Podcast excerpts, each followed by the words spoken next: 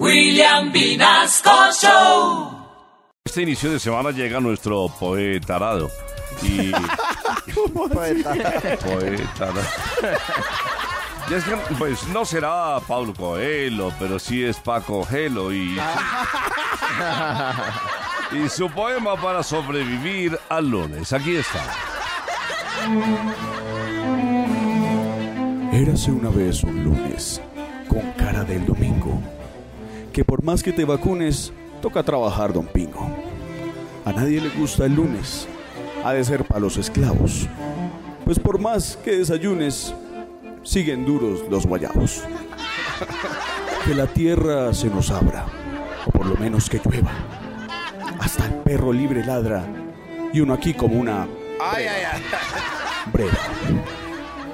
Piensen en cosas bien bonitas para que el tiempo no pierda. Aunque tenga esas ganitas de mandar al jefe para la casa. Como dijo don Vicente, al cantar una ranchera, trabajar sí que se siente, pero mucho me lo pela. Nos vemos el otro viernes, otra vez en la cantina. Toma sin tantas fiebres, para que no duermas en la letrina. No inventes tanto pretexto. Que persona que trabaja es rica. De consejo te dejo esto.